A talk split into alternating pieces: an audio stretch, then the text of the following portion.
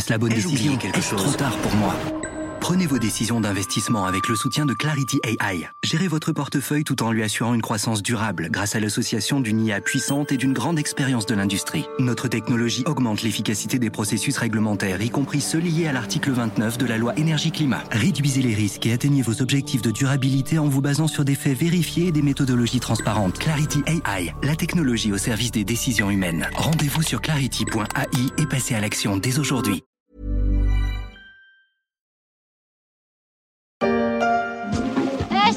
Ça va vite Ça va trop vite Ça va vite, ça va trop vite. Mais ça, c'était avant. Le chasse-neige des banques centrales a bien fonctionné. L'inflation a ralenti, mais l'économie aussi, un peu trop vite, à tel point qu'on se demande où est passée la croissance.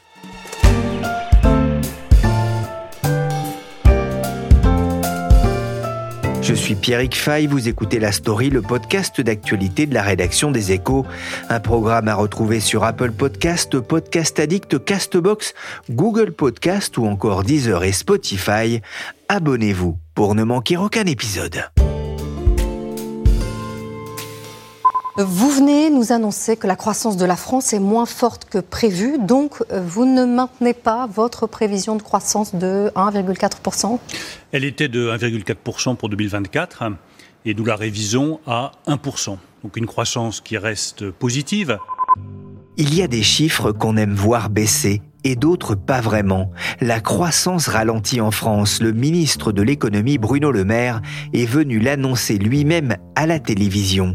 Un ministre qui s'invite sur la première chaîne pour parler de la croissance un dimanche soir à 20h avant le film dominical à se demander si l'heure est grave. L'heure est grave, je ne sais pas Pierrick, mais les prévisions de Bercy étaient de plus en plus euh, décalées au regard de la conjoncture économique. Nathalie Silbert est journaliste au service France des échos. L'activité euh, a stagné en France euh, aussi bien au troisième trimestre 2023 qu'au quatrième. On a eu une croissance nulle sur les deux trimestres. Et euh, la conjoncture récente euh, n'invite pas non plus à, un grand, grand optimisme. Donc, euh, il devenait urgent pour le gouvernement de revoir ses prévisions. Et plus vite on est sincère, hein, mieux c'est. C'est ce que vous avez expliqué un, un conseiller gouvernemental à vous, Isabelle Fissek. Mais pour qu'on comprenne bien, pourquoi ce ralentissement de l'économie française?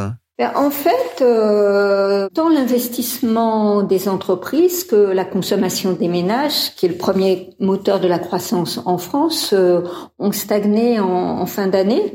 Les exportations, elles aussi, euh, augmentent très peu dans le contexte de ralentissement économique un peu partout dans le monde, notamment dans la zone euro. Hein.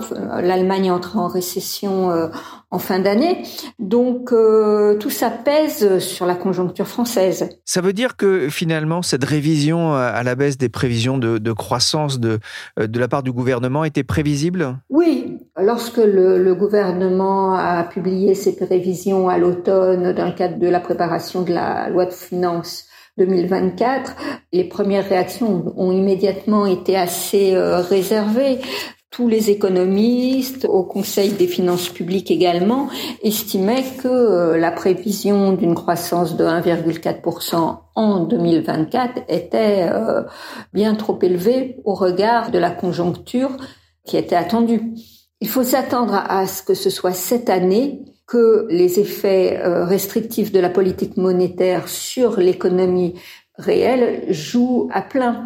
Dans ces conditions, l'activité va continuer de ressentir euh, euh, les effets euh, de l'argent plus cher et il ne faut pas s'attendre à une accélération rapide dans les prochains mois. L'INSEE table sur une croissance de 0,2% au premier trimestre 2024 comme au deuxième trimestre 2024, ce qui veut dire que l'activité ne va pas accélérer rapidement. Alors le gouvernement table désormais sur une hausse de 1% du PIB cette année. Qu'est-ce que ça implique pour l'État et les finances publiques? Comme l'a dit Bruno Le Maire, moins de croissance, c'est moins de recettes fiscales et donc la nécessité de trouver davantage d'économies s'il veut euh, tenir euh, son objectif d'un déficit public ramené à à 4,4% du PIB. On, sait qu'en 2023, l'objectif de déficit public, qui était de 4,9% du PIB, n'a pas été tenu justement en raison d'une fin d'année beaucoup plus euh, morose que ce qui était euh, anticipé. Donc la marche est encore plus haute euh, en 2024 pour tenir le, déficit, ce qui explique le, plan d'économie de 10 milliards d'euros annoncé ce week-end par Bruno Le Maire. Quand je dis qu'il faut faire des économies, c'est pour garder la maîtrise de nos finances publiques. On gagne moins, il y a moins de recettes fiscales, on dépense moins je crois que c'est du bon sens et que n'importe quel ménage qui nous écoute peut comprendre que quand on gagne moins, on dépense moins. Baisser les dépenses plutôt qu'augmenter les impôts, le choix assumé de Bruno Le Maire, toujours sur TF1. Il parle de courage et de responsabilité. Il va y avoir des annulations de crédits, des économies à trouver dans les politiques publiques.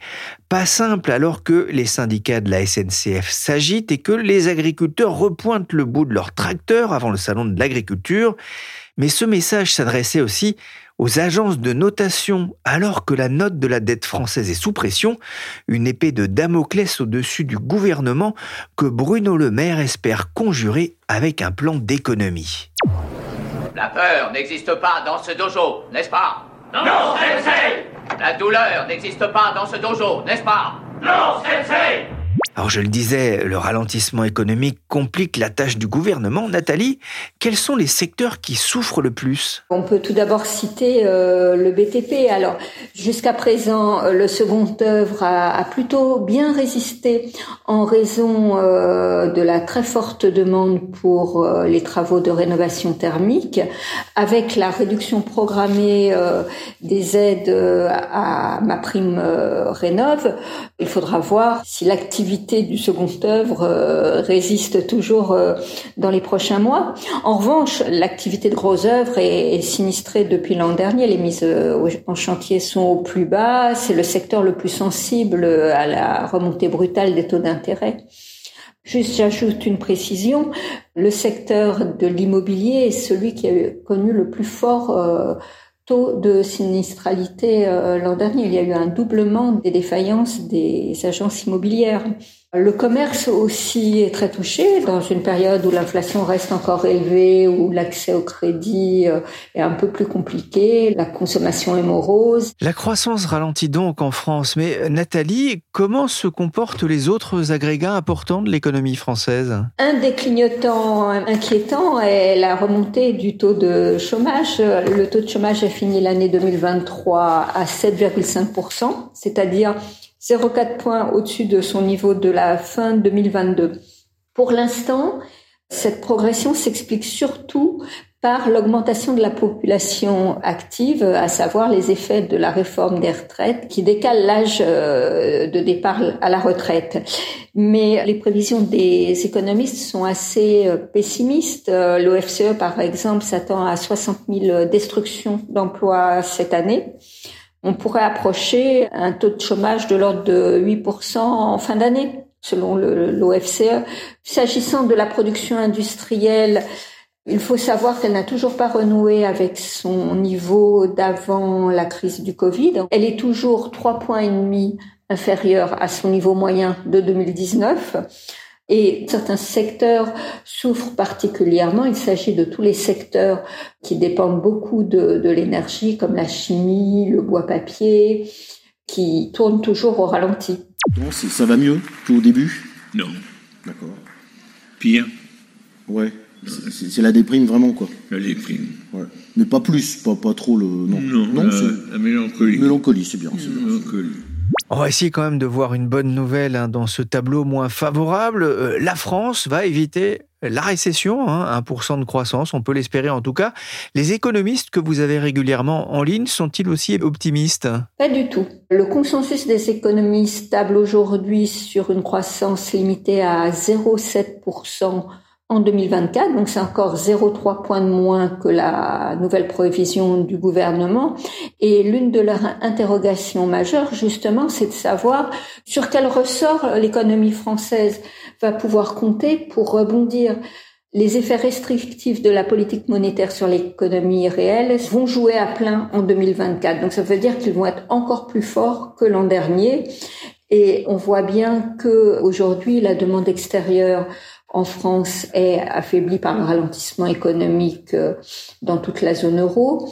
L'investissement des entreprises qui a été l'un des moteurs euh, de la croissance euh, en 2022 et aussi en 2023 commence un peu à se tasser, sans s'effondrer néanmoins.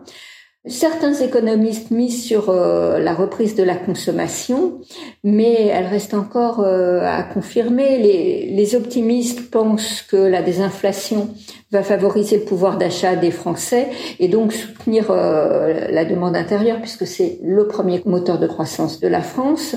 Mais d'autres experts sont un peu plus prudents et rappelle quand même que la dégradation du marché du travail et aussi la volonté des ménages de maintenir une épargne élevée peut freiner la consommation cette année. Justement, hein, vous parliez de pouvoir d'achat. Euh, il y a une étude de l'OFCE qui a été publiée il y a quelques jours et qui donne plutôt un motif d'espoir de ce point de vue-là, en tout cas pour les Français. Le problème, c'est le décalage entre le pouvoir d'achat et euh, le ressenti euh, des Français. Alors, au niveau macroéconomique, effectivement, le pouvoir d'achat pris globalement devrait progresser cette année. Si on raisonne par unité euh, de consommation pour tenir compte de la composition euh, des ménages, il devrait également augmenter de 1% en moyenne cette année mais le pouvoir d'achat recouvre euh, des situations euh, très très différentes selon euh, les catégories de Français. Sur les deux dernières années, le pouvoir d'achat a été d'ailleurs à peu près stable, mais en réalité, ce sont les revenus tirés du patrimoine qui ont dopé ce pouvoir d'achat, ce qui signifie que les Français qui ne vivent que de leur travail ont, eux, dû acter une perte de pouvoir d'achat donc euh, une perte nette du pouvoir d'achat tiré de leur salaire. Du coup, on a des situations qui sont extrêmement euh, diverses, hétérogènes. C'est. C'est solide? À toute épreuve. L'objectif de 1%, est crédible et solide, a martelé le ministre de l'économie, un objectif jugé aussi réaliste par le gouverneur de la Banque de France qui prévoit de son côté une croissance de 0,9%.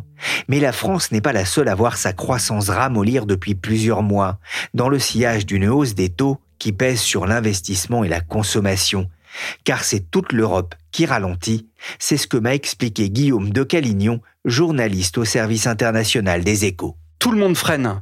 Alors plus ou moins selon les pays, hein, certes, mais quand la première économie de la zone euro, l'Allemagne, fléchit, eh bien tous ses voisins en payent les conséquences. La période inflationniste qu'on a vécue a amputé le pouvoir d'achat des ménages et la crise énergétique a eu un effet délétère sur la production industrielle allemande. De l'autre côté du Rhin, la production industrielle a baissé de 7% depuis le début de la guerre en Ukraine. Pour un pays industriel comme l'Allemagne, c'est énorme si bien que le PIB allemand a reculé de 0,3% sur les trois derniers mois de 2023 et il va encore baisser au premier trimestre 2024. Et il est à peine supérieur à ce qu'il était avant le Covid. Rendez-vous compte, cela fait 4 ans sans croissance pour l'Allemagne.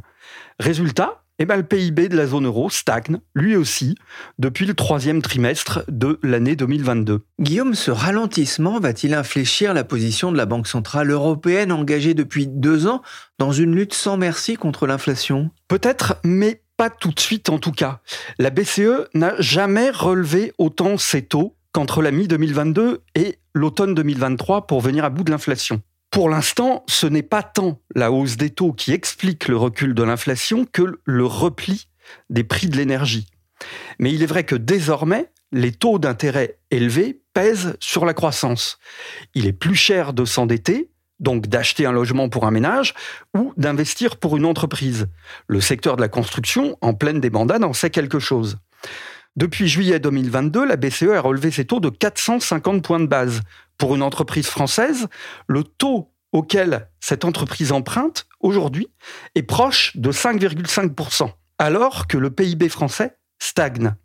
Difficile de penser que ça puisse durer très longtemps, d'autant que l'inflation semble calmement mais sûrement se diriger vers 2% dans la zone euro, c'est-à-dire l'objectif de la BCE. Seulement voilà, les dirigeants de la BCE veulent s'assurer que la hausse des salaires est compatible avec le retour de l'inflation vers 2%, avec des augmentations salariales de 4,5% en moyenne dans la zone euro sur la fin de 2023, eh bien, ils n'en sont pas certains. Quitte à prendre le risque que l'activité économique se dégrade encore plus, que le chômage augmente pour que la, demande baisse et que les prix arrêtent de grimper bah, Pas sûr. Les tensions risquent de repartir quand même au sein du Conseil de politique monétaire euh, à Francfort. François Villeroy de Gallo, le gouverneur de la Banque de France, plaide pour une baisse des taux. C'est ce que les marchés pensent aussi. Gros plan sur la zone euro qui montre des signes d'essoufflement. Alors oui, les derniers chiffres ont été publiés aujourd'hui par Eurostat, donc euh, l'Office européen de la statistique. Et euh, ce que l'on constate, c'est que l'économie de la zone euro fait moins bien que prévu. L'économie européenne en berne, comme on l'entend ici sur France 24, au deuxième trimestre 2023, la zone euro plafonnait déjà à plus 0,1%. Guillaume, si l'on regarde de l'autre côté de l'Atlantique, comment se portent les États-Unis? Sur le papier, bah, l'Amérique va bien. Dans les urnes, c'est autre chose, on verra bien. Les États-Unis ont évité la récession l'an passé, alors que la Réserve fédérale n'avait jamais monté ses taux aussi vite.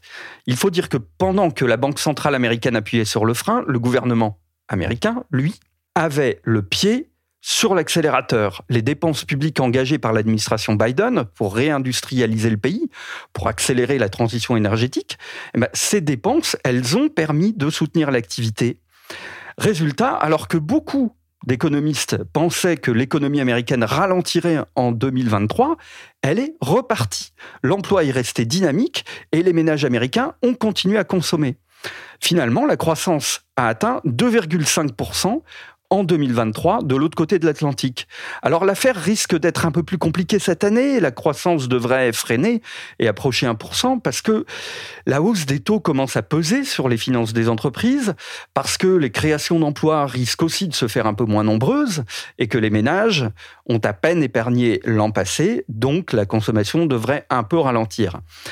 Mais comme nous sommes dans une année d'élection présidentielle aux États-Unis, on peut penser aussi que tant la Fed que l'administration Biden feront tout pour que l'économie ne plonge pas. Alors l'OCDE table hein, quand même sur une croissance encore de 2% aux États-Unis, au moins deux fois supérieure à ce qu'on va connaître dans la zone euro. Pourquoi ce différentiel de croissance avec les États-Unis et comment évolue-t-il? Alors il évolue nettement en notre défaveur.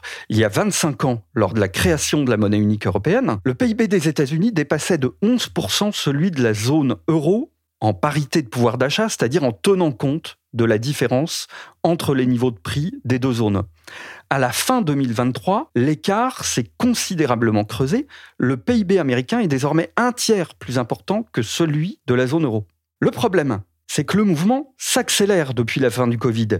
Depuis la fin 2019, le PIB allemand a stagné, celui de la France a augmenté de 1,8%. Aux États-Unis, il a bondi de 8,2%.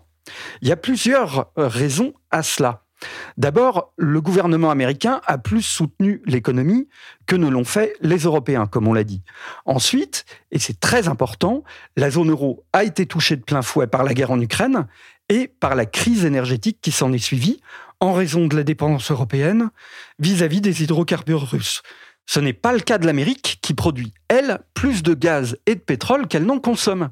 Elle a même donc profité de la guerre lancée par Vladimir Poutine. La conséquence, c'est que les consommateurs européens ont peur de l'avenir, ils préfèrent épargner pour faire face au futur plutôt que de consommer. L'Américain moyen, lui, bah, il est optimiste et il dépense allègrement son argent. Mais enfin, mais qu'est-ce qui s'est passé? Je croyais qu'on faisait gaffe. Mais qu'on faisait gaffe. Vous avez une idée du pognon qui fout le camp dans les banquets, les balles, euh, la décoration, le mobilier, hein? Vous avez évoqué hein, euh, le poids notamment de l'administration américaine qui a dépensé euh, sans compter encore plus qu'en Europe. Les pouvoirs publics sont-ils les, les, seuls responsables justement de ce retard européen? Non, bien sûr, mais ils ont quand même leur part de responsabilité. Ce sont bien les gouvernements allemands successifs qui ont décidé de s'approvisionner en gaz russe pas cher et de baser leur modèle économique sur les exportations vers la Chine, un pays qui se referme désormais. Quant à la politique économique européenne menée, elle est contrainte les États-Unis peuvent s'endetter presque autant qu'ils veulent, puisque la planète entière veut des dollars. Ce n'est pas le cas de l'Europe. Donc le déficit public américain, qui a atteint 7% du PIB en 2023, ben, il est impossible d'avoir le même niveau de ce côté-ci de l'Atlantique. Et il faut rappeler aussi que les Allemands et les Français, par exemple, ont du mal à s'entendre sur ce que devrait être une politique budgétaire commune. Et pour finir, ben, la BCE n'est pas la Fed. La BCE est dominée par son homologue américaine. C'est la Fed qui donne le là sur les marchés de, de change, sur les marchés obligataires ou actions. Et enfin, il est difficile pour les gouvernements européens de lutter contre la déprime ambiante d'un vieux continent qui tend à avoir peur de l'avenir. Avantage donc pour les États-Unis en termes de croissance, avantage aussi en termes de productivité. On parle beaucoup euh, de l'intelligence artificielle. Guillaume, est-ce qu'elle peut réveiller cette productivité euh, en Europe et bien sûr aux États-Unis? Alors on peut l'espérer. La productivité par heure travaillée a déjà commencé à augmenter aux États-Unis depuis le Covid. Elle a progressé de 6% depuis 2019, alors que dans la zone euro, elle n'a grimpé que de 0,8%. Alors cela ne s'explique pas encore par le développement de l'intelligence artificielle, mais par les investissements en technologie des entreprises qui ont commencé à investir aux États-Unis beaucoup plus tôt qu'en Europe. Et donc on voit déjà la différence entre le taux d'investissement des deux côtés de l'Atlantique. Et elle s'explique aussi cette différence de productivité par la politique économique américaine. Quand vous avez un taux de chômage qui est très bas, que les salaires ont tendance à augmenter, eh bien, à partir de ce moment-là, les entreprises ont tendance, sont incitées à investir en technologie, euh, en automatisation, et donc il y a une modernisation. Mais l'IA, clairement, est un espoir, parce qu'elle peut faire de nous tous des salariés, je vais les appeler augmentés, entre guillemets. Ça veut dire quoi? Ben, Ça veut dire que l'IA va probablement nous rendre plus performants au boulot. Elle va nous permettre de nous concentrer sur des tâches plus intéressantes et sur les tâches qui font la part belle à la créativité en nous enlevant les facettes les plus ennuyeuses de nos jobs, les plus euh, routinières. Pour un journaliste économique comme moi, par exemple, bah, ça signifie que je vais avoir plus de temps pour enquêter et que c'est l'IA qui cherchera pour moi des statistiques économiques, par exemple. Donc, à moi, le reportage et l'enquête. Fini la recherche fastidieuse sur le site de l'INSEE de la différence entre l'inflation en France et en Allemagne depuis mai 81. Ça, c'est le bon côté de la chose. Mais il y en a un de côté qui va aussi, lui, être difficile à gérer. L'IA va aussi détruire des emplois, les plus routiniers, donc, on l'a vu. Et que va-t-on faire des gens qui vont perdre leur travail? Il va falloir les former. Et l'expérience passée montre que cela n'est jamais facile. La destruction créatrice met du temps à se mettre en place. Les ouvriers sidérurgistes lorrains ne sont pas devenus des développeurs informatiques en trois ans tout le monde n'est pas capable d'exercer un métier créatif. Donc comment faire pour que l'IA ne soit pas une machine à exclure les générations les moins jeunes de l'emploi à l'avenir? Le capitalisme exige des êtres humains une adaptation rapide à toute transition technologique et celle-ci pourrait être très rapide. La question, c'est donc de savoir si nous saurons gérer cette transition technologique qui va demander des réformes économiques, sociales et culturelles. Je peux, vous toucher, hein, vous êtes bien réel, vous n'êtes pas une IA. Hein. je ne suis toujours pas une IA. Merci Guillaume de Calignon et merci Nathalie Silbert, journaliste aux échos. Vous pouvez retrouver leurs analyses et décryptages sur la conjoncture française et mondiale sur leséchos.fr. Cet épisode de la story a été réalisé par Willy Gann, chargé de production et d'édition Michel Varnet.